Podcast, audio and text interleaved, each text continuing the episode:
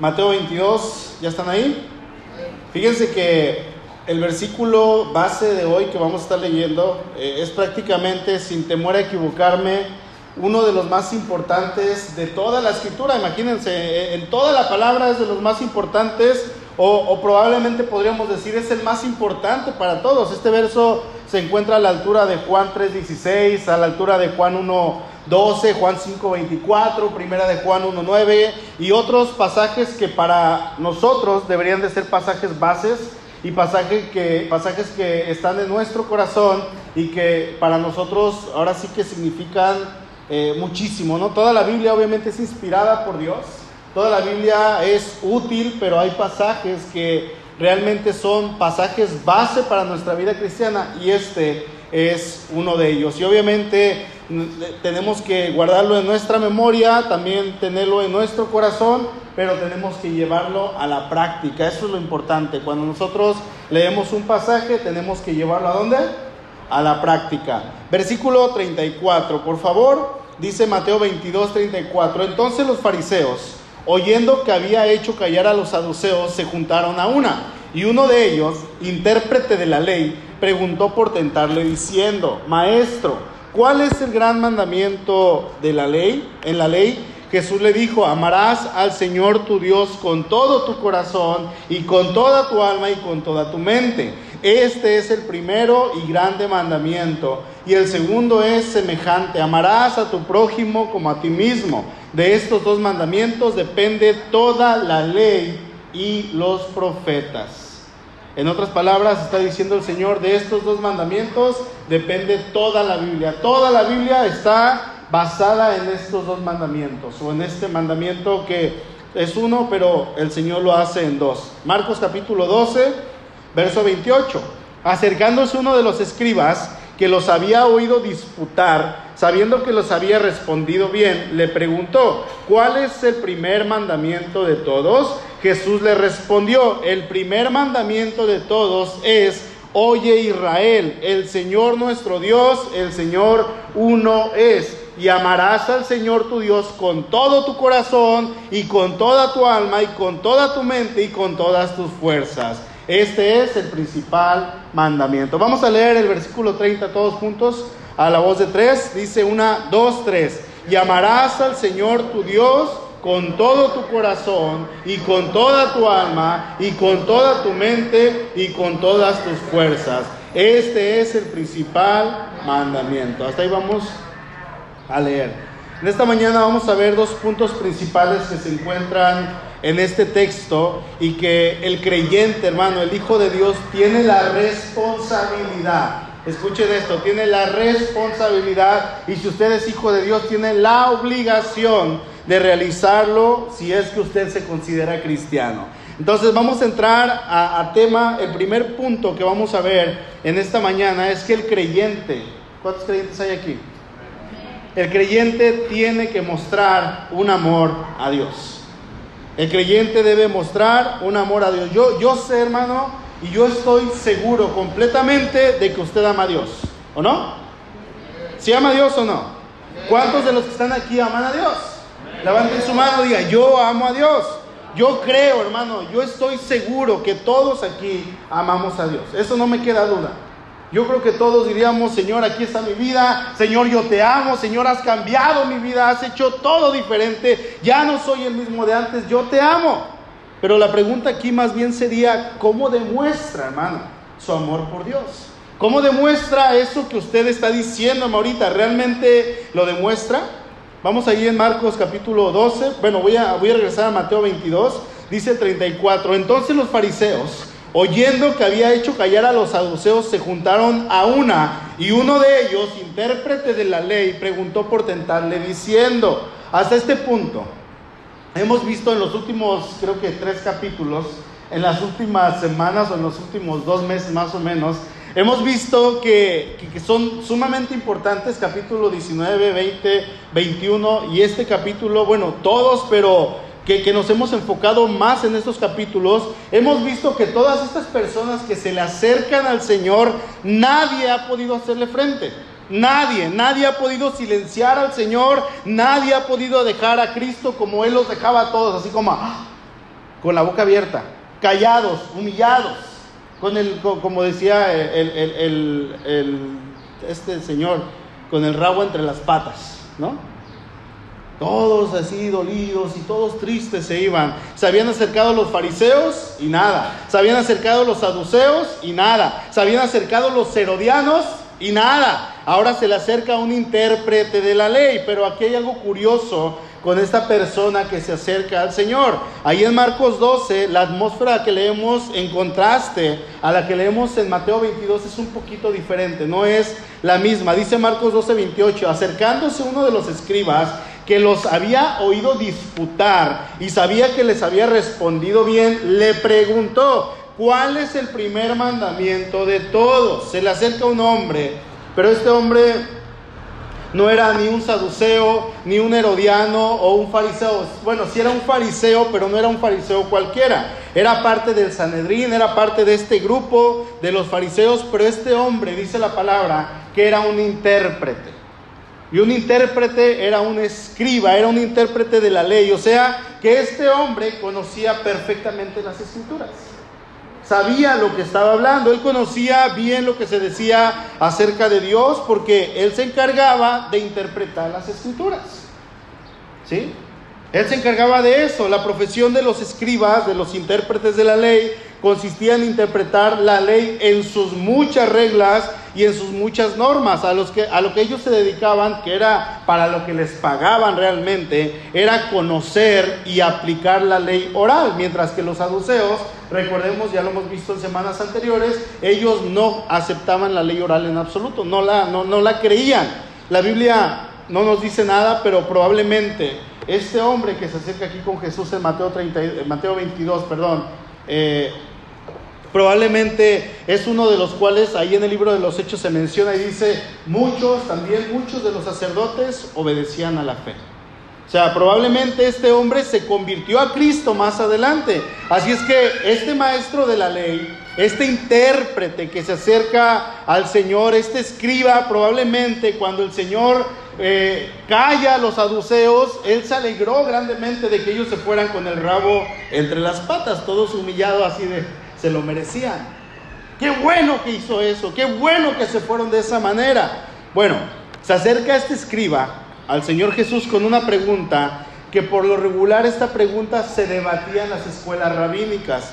¿Sí? Donde estaban todos los maestros, esa pregunta se hacía. En el judaísmo había una especie de tendencia, era como que lo que muchos querían hacer, lo que muchos querían lograr, estaba la tendencia a extender la ley ilimitadamente a cientos, cientos y cientos y miles de normas y reglas. O sea, la ley que Dios le había dado a Moisés decían, ok, vamos a interpretarla, vamos a desglosarla y vamos a sacar todas las leyes que están aquí. Aquí hay un versículo, pero de este versículo salen siete leyes, salen siete mandamientos, salen siete normas, salen quince. Y se, se, encargaban de extenderla y extenderla y extenderla y hacerla más grande. De hecho, para el tiempo de Jesús, estas normas y estas reglas las tenían que llevar el pueblo y las tenían que cumplir. Eran reglas como lávate las manos antes de comer, ¿se acuerdan? ¿Qué más? Lava los trastes antes de usarlos, lava el vaso donde vas a tomar agua, por favor, porque si no te contaminas y te vas a ir al infierno, decían ellos. Tus diezmos, tu diezmo no lo puedes destinar a nadie más porque solamente es para Dios. Aunque tus padres necesiten ayuda, decían ellos, tu diezmo debe de ser para Dios, para nadie más. Si juras por el altar, el altar, debes de cumplir lo que juras, porque estás jurando para el altar. Y eran reglas de este tipo, reglas religiosas que la mayoría venían de una mala interpretación. O sea, así como este hombre que se acerca al Señor, él era un intérprete de la ley, había otros intérpretes que se habían encargado de interpretar malas escrituras y en su mayoría lo habían hecho por conveniencia. ¿Por qué? Porque les convenía hablar del diezmo, les convenía, si juraste que ibas a venir ibas a limpiar el templo y lo juraste por el altar, tienes que hacerlo. Tienes que cumplirlo. Entonces a ellos les convenían. Sin embargo, el Señor a esto le llama mandamientos de hombres. Y el Señor les dice, son unos hipócritas. Son unos hipócritas y están dando mandamientos de hombres. Ahora, por el otro lado, también existía la tendencia a tratar de reunir la ley. ¿Se acuerdan? Estaba esta primera tendencia de extender la ley en normas y normas y normas y reglas y hacer cientos. Para este momento el pueblo ya tenía 613 normas y mandamientos que cumplir de la ley que Dios le había dado a Moisés. Y las habían sacado de ahí, las habían tergiversado, la habían aumentado, habían agregado, ya tenían cuántas? 613. Pero por el otro lado estaba la otra tendencia a tratar de reunir toda la ley en una frase, una afirmación general que fuera, eh, que, que de esta manera todo el mensaje de la Biblia se entendiera en una sola frase. Estaban los extremistas de hacer todo lo largo y los que decían vamos a hacerlo chiquito. Tenemos, por ejemplo, algunos eh, escritos de personas antes de Jesús que trataron de resumir la ley de Dios lo más corto posible. Si me ayuda Sarnet, por favor. Dice que había un hombre llamado Iliel. Eh, eh, él era uno de los grandes maestros judíos que el pueblo había tenido. Este hombre una vez se le acerca a un prosélito y, y le pregunta y le dice, a ver Iliel, instruyeme en toda la ley mientras yo me paro en un solo pie. Quiero que me digas toda la ley mientras yo estoy en un solo pie. Y la respuesta de Iliel fue, lo que aborreces para ti mismo, no se lo hagas a tu prójimo. Eso es toda la ley, dijo este hombre. Lo demás, el resto, no es más que comentario. Ve y aprende. Resumió la ley. Un hombre muy sabio.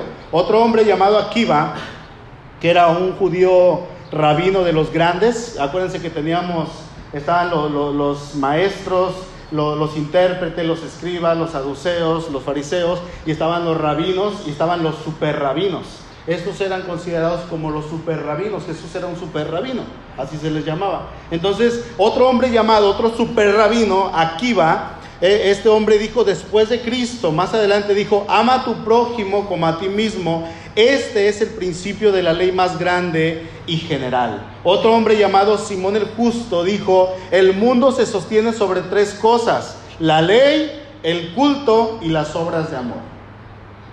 Entonces, estamos viendo, vayan buscando el Salmo 15, por favor, el que leyó William hace rato cuando empezamos. Vamos viendo que era una manera que ellos tenían de sintetizar toda la ley, los mandamientos y todas las ordenanzas en lo más resumido que se podía. ¿A quién de aquí le gustaba hacer resúmenes cuando estaba en la escuela? A mí no me gustaba. Yo decía, ¿cómo se hace un resumen? Y no sabía. Y, luego lo, lo, lo, escribía y decía, voy a, voy a quitar este párrafo, nada más del párrafo voy a quitar dos renglones y al último del punto para acá y ahí está mi resumen. Y yo no sabía si me quedaba bien y yo lo, y siempre me calificaban bien. Entonces a lo mejor sí sabía cómo hacerlos. Pero no me gustaba porque era leer mucho para resumirlo todo. No, estas personas estaban tratando de leer toda la ley y era un reto verdaderamente porque es como decirle a un abogado hoy en día, a ver abogado, trata de resumirme todo el Código Civil mexicano en una sola frase. Trata de hacerlo. Así es que era lo que ellos trataban de hacer en todo el tiempo, era como que su hobby, era como que su pasatiempo, era como que, a ver, a ver, como que es, aquel ya lo resumió, vamos, y ahí van todos para allá a ver, escuchar qué es lo que ese hombre había resumido la ley. Ahora, David, mucho antes de que estos hombres existieran, David vivió aproximadamente mil años antes de Cristo, él redujo los 613 mandamientos que Dios le dio a Moisés, los redujo a 11. ¿Sí? Dice el Salmo 15 y lo tenemos plasmado ahí en un salmo. Dice, Señor, ¿quién habitará, quién habitará en tu tabernáculo? ¿Quién morará en tu monte santo? Y ahí viene la, la, la interpretación que le dio el rey David. El que anda en integridad. Dos, y hace justicia. Tres, el que habla verdad en su corazón. Cuatro, el que no calumnia con su lengua, ni hace mal a su prójimo. Seis, ni admite reproche contra su vecino. Siete, aquel, aquel a cuyos ojos el indigno es menospreciado. Ocho, pero honra a los que le temen. Nueve, el que aún jurando en perjuicio propio o en daño suyo, dice ahí su versión, no por eso cambia. 10, quien su dinero no, dio a usura. Y 11, ni contra el inocente admite soborno o cohecho, dice ahí en su versión, ¿verdad? Aquí vemos la ley resumida, los 613 mandamientos a 11 mandamientos. Y esto es algo realmente sorprendente, hermano, que quizá usted ha leído este salmo muchas veces, a lo mejor ha publicado algo acerca de este salmo, a lo mejor ha compartido algo acerca de este salmo y lo hemos repetido muchas veces, pero no lo habíamos visto de esa manera. que está resumido. ¿Sí? Ahora, Isaías, 300 años después del David, él lo redujo a 6. Isaías 50, eh, perdón, Isaías 33, si quieren leerlo conmigo, versículo 15 y 16. Dice así, el que camina en justicia y habla lo recto. 3. El que aborrece la ganancia de violencias. 4. El que sacude sus manos para no recibir soborno. 5. El que se tapa los oídos para no oír propuestas sanguinarias. Y 6. El que cierra los ojos para no ver nada malo. Este será el que habite en las alturas. Seis mandamientos. Miqueas capítulo 6, verso 8. Miqueas de 6 lo redujo a 3. Dice, hombre, Él te ha declarado lo que es bueno, lo que pide el Señor de ti. Uno, obrar con integridad. Dos, amar la misericordia. Tres, y conducirte humildemente. Volvamos a Isaías capítulo 56, por favor. Ahora, Isaías, de tres que tiene Miqueas y de seis que tiene ahí en el capítulo 33, Isaías en el 56 lo reduce a dos. Dice, guarda el derecho y dos, poned por obra la justicia. Y finalmente, Amós, capítulo 5, verso 4, él lo redujo a uno. Buscadme y viviréis. Ah, hasta siento escalofríos. Uno, buscadme, Amós 5, 4 Podemos ver entonces, hermanos, que debido a esto no era, no, era, no era algo desconocido para los rabinos, en especial para los escribas, los intérpretes de la ley. Ellos sabían y ellos tomaban a estos profetas, a estos escritores como el ejemplo y ellos querían hacer, hacer lo mismo, así como se, estaban tratando de leer y leer, ¿cómo lo resumo? ¿Cómo le hago? Yo no podría hacerlo. Yo no hubiera podido hacerlo se las ingeniaban para poder sintetizar este mandamiento. Así es que se le acerca este hombre al Señor y queriendo quizá hacerle la pregunta al hombre más grande de todos los tiempos, viendo que Jesús había hecho callar a todos y a cada uno de ellos, muy probablemente este hombre pensó en que Jesús podía tener un mejor resumen de la ley. Dijo, este, hombre va a tener un mejor resumen más que todos aquellos que han salido y que han surgido hasta este momento. Dice ahí en Marcos 12, 28, acercándose uno de los escribas, le preguntó, ¿cuál es el primer mandamiento de todos? Jesús le respondió, el primer mandamiento de todos es, oye Israel, el Señor nuestro Dios, el Señor uno es, y amarás al Señor tu Dios con todo tu corazón y con toda tu alma y con toda tu mente y con todas tus fuerzas. Este es el principal mandamiento. ¿Qué fue lo que hizo el Señor? ¿Qué no se supone que él era el más grande pensador de todos los tiempos y, que si se le hacía una pregunta a este hombre que era grande y que es grande, él tendría que dar una respuesta mayor que David, que Isaías, que Miqueas, que Amós o que cualquiera de los superrabinos que habían dejado ya sus escritos? ¿Por qué el Señor no hizo una nueva síntesis de la ley? ¿Por qué no lo resumió de una manera diferente? Bueno, porque el Señor está tomando simplemente lo que ya estaba escrito en la palabra. Él está tomando un versículo de Deuteronomio capítulo 6. El, escriba que le hizo a Jesús esta pregunta, él estaba interesado en un tema que era algo de celo o, o que generaba celo en el pensamiento judío. Era algo que a ellos les fascinaba, estaban contentos de escuchar todo esto. Ahora, Jesús en su respuesta, él tomó dos grandes mandamientos y lo unificó. Y aquí está lo extraordinario. Él lo simplificó, lo, lo juntó. Oye Israel, no hay más que un Señor y ese es nuestro Dios. Esta sencilla frase es realmente el credo del judaísmo, hermanos. Se usaba de tres maneras. Se le llama la Shema. ¿Alguien ha escuchado la Shema? ¿O el Shema Israel? Bueno, así se le llama. Y, y, es el imperativo del verbo oír y en español se traduce como oye Israel. Shema Israel. ¿Sí? También la Shema era la frase inicial del culto en las sinagogas y la Shema es la confesión de que no hay otro Dios. También los tres, los tres pasajes de la Shema se escribían en filacterías. Las filacterías eran tiras de piel que se ponían enfrente de la muñeca o, cuando ellos hacían la oración eran como pedazos de piel escritos y eso les ayudaba a recordar que tenían un solo Dios, para que no se olvidaran. Es como cuando aquel se pone un, un listón para acordarse de algo y dice, ¿para qué traigo este listón? ¿no? Como yo pongo recordatorios en mi teléfono y pongo la alarma, algo que tengo que hacer a las 5 de la tarde, y la alarma suena, pero no puse para qué era la alarma. Entonces se me olvida y sonó la alarma y me acuerdo, pero no me acuerdo para qué era. ¿no? Eh, eh, ellos traían sus listones para no olvidar que su Dios era un solo Dios. A esto se le llamaban las filacterías. Y la Shema, el, el Oye Israel, este recuerda que tenemos un solo Dios se guardaba en una cajita cilíndrica que se llamaba la mesusa.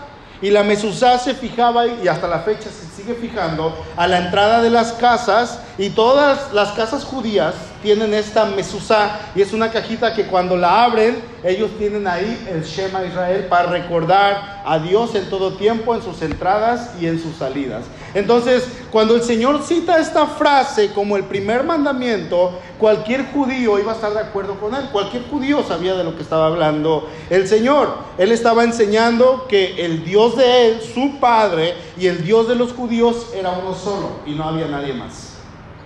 Nada más uno. No hay nadie más. Las personas en el pueblo conocían a la perfección este mandamiento, sabían lo que decían y el pueblo lo trataba de llevar a cabo. El pueblo trataba de aplicarlo en su vida. Los hebreos todos los días repetían dos veces la Shema, por la mañana y por la tarde, todos los días, sin falta. Entonces el Señor al citar Deuteronomio 6 está mencionando que hay un solo Dios y que a este Dios se le debe amar con todo el corazón, con toda la mente, con todas las fuerzas y con todo el alma. Podemos decir entonces que el Señor está estableciendo la definición completa de lo que es la religión. ¿Sí? Está estableciendo la definición completa y perfecta de lo que es la religión. Ahora, ¿cuál es la verdadera religión? La religión consiste entonces en amar a Dios y el Señor cita Deuteronomio capítulo 6, verso 5, que era el versículo parte de la Shema más importante, era el credo básico y esencial del judaísmo, es la frase con la que empiezan todos los cultos judíos. Y era el primer texto que todos los niños aprenden de memoria, la Shema. Oye Israel, el Señor nuestro Dios, un solo Dios y amarás al Señor tu Dios con todo tu corazón y con toda tu mente y con toda tu alma y con todas tus fuerzas. Ese es el Shema. ¿Sí? Es lo que Dios, lo que el Señor estaba estableciendo. Esto quiere decir que hay que darle, hay que darle a Dios, hermanos, un temor total, un amor que domine todas nuestras emociones, que, la, que, que nuestro Dios sea la dinámica de todas nuestras acciones. Entonces la religión empieza con el amor que es la total entrega de nosotros a Dios.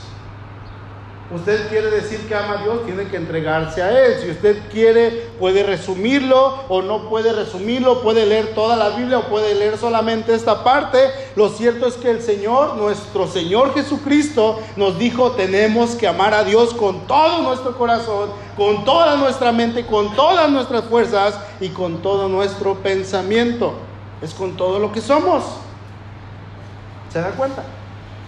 O sea que el amar a Dios tiene que ir con hechos. ¿Con qué? Con todos nuestros hechos, con todo lo que decimos y con todo lo que somos, sea en el trabajo, sea en la casa, sea con la esposa presente o sin la esposa presente.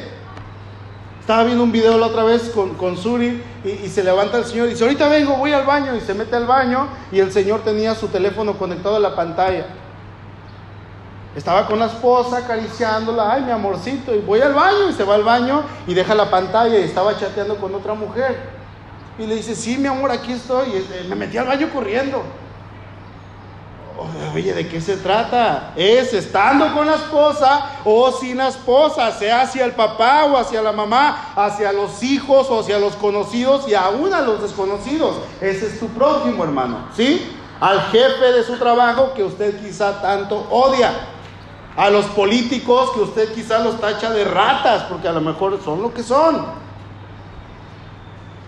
no todos. A ellos tiene que ir el amor de Dios. Debe mostrar que ama a Dios amando al prójimo. Amén. Ahora, más tarde el apóstol Pablo lo dijo de otra manera, Romanos 12, 1. Así que hermanos, le ruego por las misericordias de Dios que presenten sus cuerpos en sacrificio vivo, santo, agradable a Dios, que es vuestro culto racional. El apóstol Pedro lo dijo de otra manera, primera de Pedro 1, 15, 16, sino como aquel que los llamó es santo, sean también ustedes santos en toda vuestra manera de vivir, porque escrito está, sed santos porque yo soy santo. El apóstol Juan lo dijo de otra manera, primera de Juan 4, 20 21. Si alguno dice, yo amo a Dios y aborrece a su hermano, es mentiroso. Yo no lo digo, lo dice Juan. Si alguno dice, yo amo a Dios, pero ay, veo a la hermana Chio y me ay mi estómago. Es un mentiroso, dice. Que el hermanito no lo soporto. Ay, Chuy. ¿No? ¿Se dan cuenta? Pues el que no ama a su hermano, a quien ha visto, ¿cómo puede amar a Dios a quien no ha visto? Y nosotros tenemos este mandamiento de Él. El que ama a Dios, ame también a su hermano. Santiago lo dice de otra manera. Santiago lo dijo en resumidas palabras. Ok, tú dices que amas a Dios, está bien. Yo te creo, pero quiero que me lo demuestres con obras, que me lo demuestres con hechos, quiero verlo, no nada más que lo digas, yo quiero que, que, lo demuestre. Las palabras son fáciles decir, está bien, pero si dices que amas a Dios, ¿lo demuestras? ¿De qué está hablando Santiago? Es simple, hermanos, profesión y práctica. Así de fácil. Si nos damos cuenta que todos estos que el apóstol Pablo dijo ahí en Gálatas, que eran considerados como columnas todos ellos hablan del amor de Dios, pero no puedo demostrar el amor a Dios si no demuestro mi amor al prójimo. ¿Se da cuenta? Yo amo a Dios con todo mi corazón, hermano, tiene que demostrarlo. Con todo lo que es corazón, mente, alma y fuerzas, abarca todo su ser, todo su cuerpo, todo, todo lo que es usted. Amén. De hecho, es el segundo punto que el Señor Jesús nos presenta. En segundo lugar, vamos a ver que el creyente debe mostrar un amor al prójimo con hechos. ¿Con qué? Con hechos. Marcos 12:31. Y el segundo es semejante. Amarás a tu prójimo como a ti mismo. No hay otro mandamiento mayor que estos. Está hablando de dos, pero dice otro mandamiento, lo está resumiendo en uno solo. Y esto es algo que nadie había hecho hasta la fecha, hermanos. Resulta que el Señor resumió todas las obligaciones morales en la palabra amarás. Ahí lo resumió todo el Señor. Y esta palabra la expresó en ambas direcciones. Hacia Dios en primer lugar y hacia el prójimo en segundo lugar. Es sencillo. Si usted quiere demostrar el amor a nuestro Dios, usted tiene que mostrar su amor al prójimo. Así de simple. No, Señor, como dicen algunos, ¿verdad? Yo, te amo a ti. De hecho, yo ya ni me congrego porque la iglesia está llena de hipócritas. Solamente Dios y yo. Yo amo a Dios, pero la gente de la iglesia es una hipócrita. ¿Qué dice? Tal es mentiroso. Porque ¿cómo puede decir que ama a Dios a quien no ha visto si no ama a su prójimo a quien ha visto?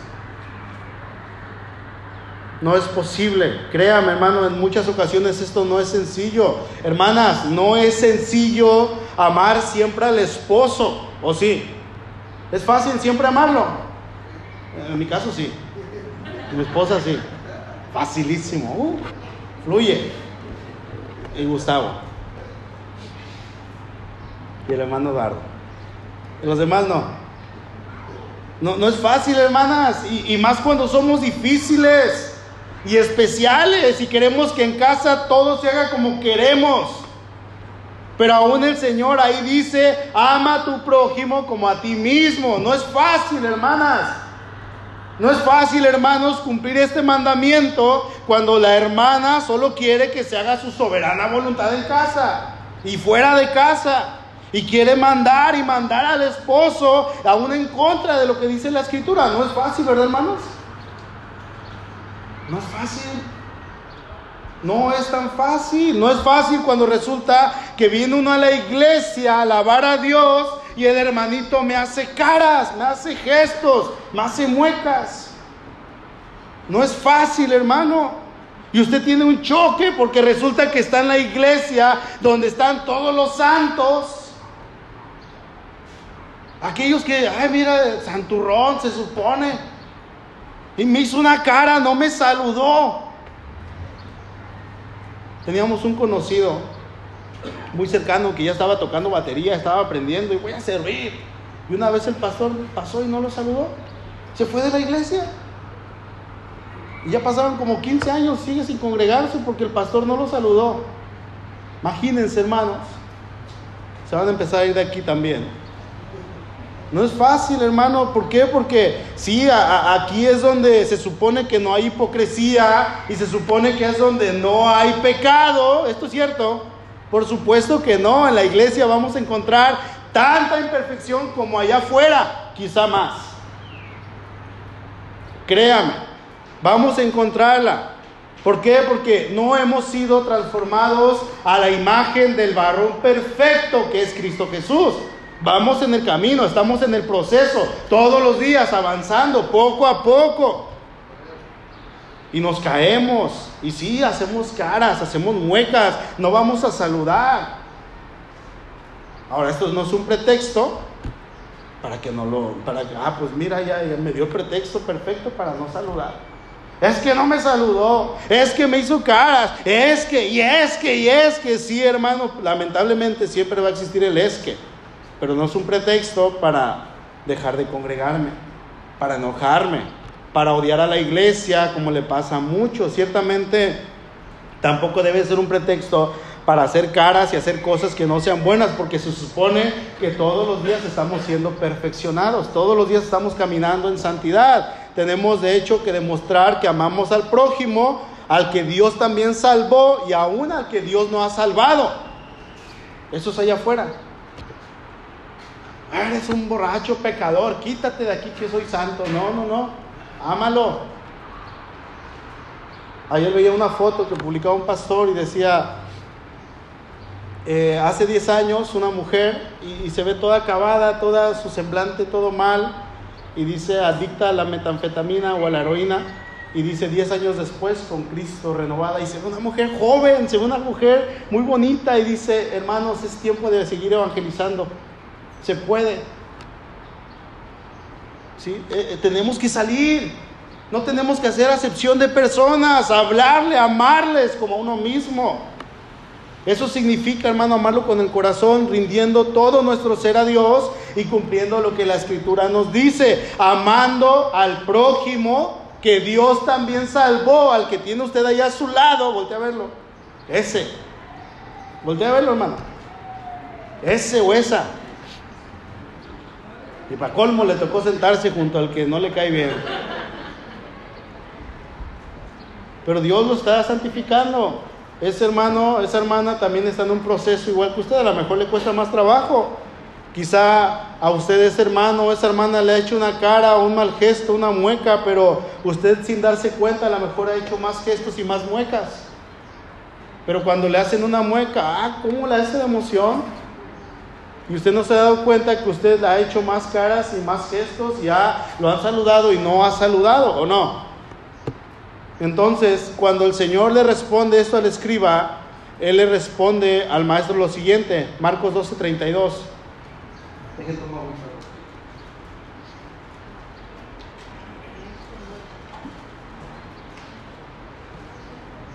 Entonces el escriba le dijo, bien maestro, verdad has dicho, que uno es Dios y no hay otro fuera de Él. Y el amarle con todo el corazón y con todo el entendimiento, con toda el alma y con todas las fuerzas, y amar al prójimo como a uno mismo es más que todos los holocaustos y sacrificios. Este hombre que se acerca al Señor debió haber sido excepcionalmente diestro en las escrituras.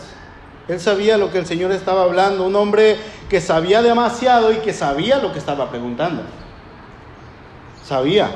El amor al prójimo es una cita que el Señor toma de, Levítico 19, 18. Si se fijan, Deuteronomio es el último libro de la ley, de los cinco, y Levítico está atrás. O sea, nada, nada que ver, están completamente separados, están lejos, y el Señor hizo una cosa insólita. Eh, eh, no se pretendía que este amor al prójimo, cuando Dios le dicta a Moisés esto y Moisés lo escribe, no se, no se pretendía que este amor incluyera a los gentiles. De hecho, ellos pensaban que estaba permitido odiar a los gentiles. ¿Qué significa gentil? Perro. Los afuera. Así les llamaban. Imagínense. Es que tengo que ir a la ciudad, pero no me gusta porque hay puros perros puros gentiles, y no estaba hablando de los animales, y el perro era un animal inmundo. Entonces los despreciaban, ellos pensaban que tenían pensado, permitido odiar a los gentiles, pero Jesús cita este mandamiento sin restricciones ni fronteras y toma una ley antigua y la, la, la, llena de un nuevo significado. Lo nuevo que hizo Jesús fue asociar estos dos mandamientos. Se llevó a David, se llevó a Miqueas, se llevó a Iliel, se llevó a Kiva, se llevó a Simón el Justo, a todos. Y puso un nuevo mandamiento. Ningún rabino lo había hecho nunca. Ningún super rabino, ni el rey David, ni Isaías. Nadie lo había hecho. Solo hubo un intento de relacionarlos anteriormente. Entonces, Jesús pone eh, eh, estos dos mandamientos y los junta. La religión para Jesús entonces era amar a Dios y amar a los hombres. Él había dicho que la única manera de probar que se ama a Dios es amando a los hombres. ¿Amas a Dios, hermano? Amén. Pues demuéstralo, amando a los hombres que están hechos a la imagen de Dios. El escriba aceptó esto de buena gana y añadió que tal amor era mejor que todos los sacrificios. Y hacía muchos, muchos años atrás, miles de años, Samuel había dicho, es que eh, se complace ahí en primero de Samuel 15, eh, es que se complace el Señor tanto en holocaustos y sacrificios como en que se obedezcan las palabras del Señor. Mejor es obedecerle que ofrecer sacrificios y prestarle atención que el cebo de los carneros. Y Oseas dijo más adelante, lo que yo quiero es fidelidad y no sacrificios. Hermano, nuestro amor a Dios debe desembocar en el amor a nuestro semejante. Amén. Otra vez lo repito, el amor de Dios debe desembocar en nuestro amor a nuestro semejante, pero debemos de recordar el orden de estos mandamientos. El amor a Dios en primer lugar y si tú amas a Dios tienes que amar a tu prójimo en segundo lugar. Y es que solo cuando amamos a Dios podemos amar a nuestros semejantes. El amor al ser humano está profundamente enraizado con el amor a Dios. ¿Sí? Ser verdaderamente religioso es amar a Dios y amar a los seres humanos que Dios ha hecho a su imagen. Amar a Dios y a la humanidad, no con un sentimiento nebuloso, sino con una entrega total, hermano, que conduce a una devoción a Dios y al servicio práctico de los seres, a los seres humanos. Pregunta, ¿cómo amas a Dios? ¿Lo demuestras?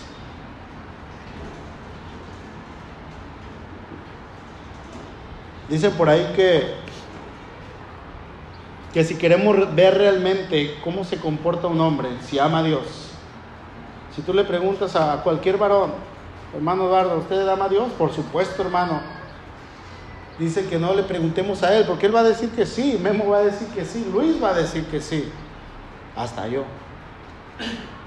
Tenemos que ir con la esposa, tenemos que ir con los hijos y preguntarles en este caso a la esposa sería decirle, a ver, hermana, su esposo ama realmente a Dios, se lo demuestra a usted. Y ella va a decir con su pura mirada si es cierto o si no es cierto. ¿Cuál sería la respuesta de ella, hermano? Hermana, ¿cuál sería la respuesta de su esposo? Hermanitas, ¿cuál sería la respuesta de sus hijos? ¿Cuál sería? ¿Cuál sería la respuesta si vamos con sus compañeros de trabajo y les hacemos la misma pregunta? ¿Cuál sería la respuesta de todos los aquellos que le preguntábamos? Y lo más importante, ¿cuál sería la respuesta de Dios mismo si le hiciéramos esta pregunta? Dios, ¿sabes si Beto te ama? ¿Qué diría el Señor? Incline su rostro, por favor.